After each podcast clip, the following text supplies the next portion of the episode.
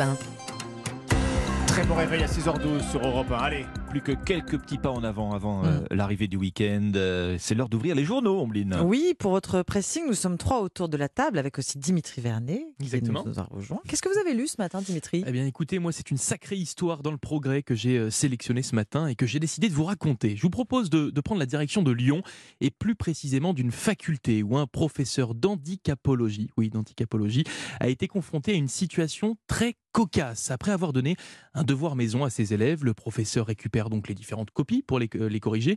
Et au moment de la correction, eh bien, il remarque quelque chose d'assez étrange. La moitié des copies ont exactement la même construction. Alors les phrases sont bien différentes, hein, mais les exemples utilisés par les élèves sont tous les mêmes et les copies suivent toutes le même raisonnement. Oh, Bizarre, bizarre, exactement. Eh bien, pro- pour le professeur aussi, c'est bizarre, euh, il ne trouve pas ça normal. Hmm. Il décide donc de mener une petite enquête. Et là, bingo Quelques jours après, une élève lui vend la mèche. Elle et ses camarades, environ la moitié de la classe, Ah, quand eh oui, la moitié, beaucoup. ne se sont pas aidés, mais ils ont utilisé une intelligence artificielle pour faire ce devoir. Et oui, vous ne rêvez pas une intelligence artificielle.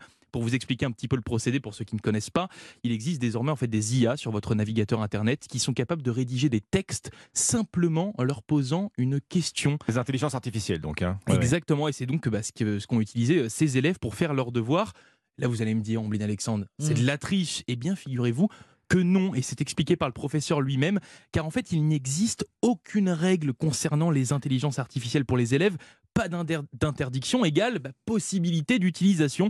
Du coup, le professeur a, a corrigé les copies normalement et tous les élèves ont eu la note de 11,75. Voilà, vous savez tout hein, pour cette histoire drôle. Et il faut le dire, quelque peu alarmante, hein, car de plus en plus d'élèves utiliseraient cette méthode pour faire leurs devoirs. Pour vous donner un petit exemple, outre-Atlantique, les, éc- les écoles new-yorkaises ont réagi à ce problème en bloquant eh l'accès aux différentes euh, intelligences artificielles dans leurs écoles.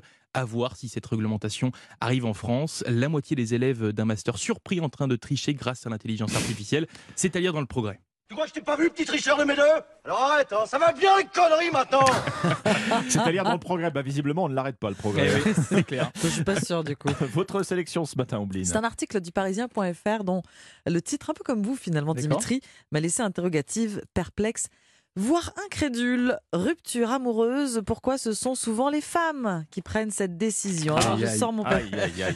Préparez-vous à lancer le débat au bureau ce matin. Il s'avérerait que lorsque ça sent le roussi à la maison, dans une grande majorité des cas, ce serait madame qui ferait tomber le coup près et qui prononcerait la rupture. Sentence. Voilà, sentence.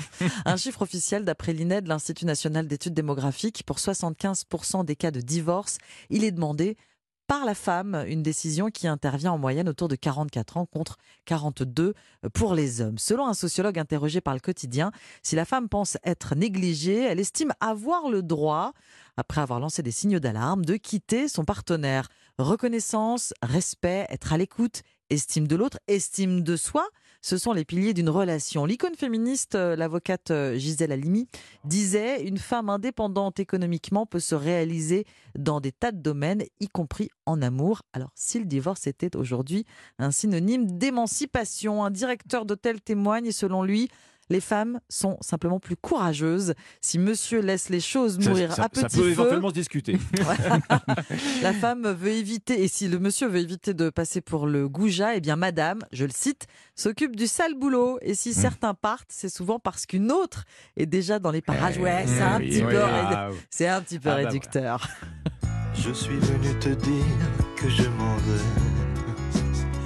Et si mettre fin à une histoire d'amour, bah oui, c'est pour ça, c'est pour, pour oui, contrebalancer, oui. voilà. Bien. Si une histoire d'amour était une aptitude plus féminine, c'est sur le parisien.fr. Allez-y, débattez, Bon, messieurs en et mesdames. terminé sur de Gainsbourg, voilà, c'est pas mal. Vous. Exactement.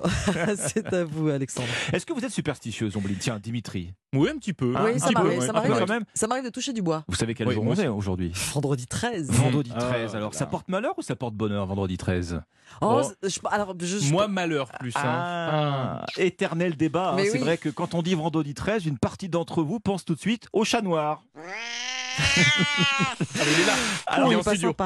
C'est très drôle. hein. Si vous faites le test en tapant vendredi 13 sur Google, la première proposition que vous allez voir, c'est vendredi 13, bonheur ou malheur. Alors, Hmm. quitte à avoir le choix, moi je me dis, autant se dire qu'aujourd'hui, on va pas croiser Jason, hein, vous savez, le, le tueur célèbre Oui. euh, des films vendredi Bah 13. oui. Autant se dire que ce jour, il porte bonheur. Eh oui. Alors d'où vient que le vendredi 13 est devenu un jour de chance? Eh bien c'est à lire ce matin dans Aujourd'hui en France. Le quotidien a interrogé pour cela un professeur d'université de Lyon, tiens, Lyon encore, Encore. spécialiste lui des superstitions, qui ne répond pas d'ailleurs vraiment à la question, mais qui nous explique qu'au fil du temps, eh bien le vendredi 13 a perdu euh, peu à peu son aspect maléfique pour devenir finalement un jour porte-bonheur.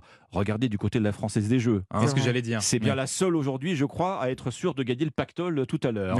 aujourd'hui en France, cite aussi un récent sondage IFOP. Alors là, sondage qui nous dit qu'aujourd'hui encore, seulement un Français sur trois considère le vendredi 13 comme un jour porte-bonheur. Vous voyez que Hmm. les superstitions sont tenaces. hein. Alors retournons à la question. D'où vient l'idée que le vendredi 13 porterait malheur? Oui. Eh bien, il faut remonter à la Bible, Ah mes oui. amis. Ah oui, d'accord. Le dernier repas de Jésus, la scène, hein, 12 apôtres autour de la table plus Jésus-Christ, ça fait 13. Et autour de cette table, qui était le 13e convive? Eh bien, c'est Judas. Judas. Eh Judas le traître. Judas, maillot numéro 13, vendredi 13, jour de malheur. Alors, la Française des Jeux a certainement joué un rôle, hein, dit aujourd'hui en France, dans le retournement de cette croyance. Vendredi 13, tentez votre chance, jouez, grattez, gagnez. Je vous laisse à la conclusion du professeur de Lyon. La superstition ne fait pas gagner d'argent au jeu. Oui. oh là là, il est en colère, ce Faites chat. ce que vous voulez. Hein. Merci beaucoup, Alexandre. Merci, Dimitri. C'était le pressing sur Europe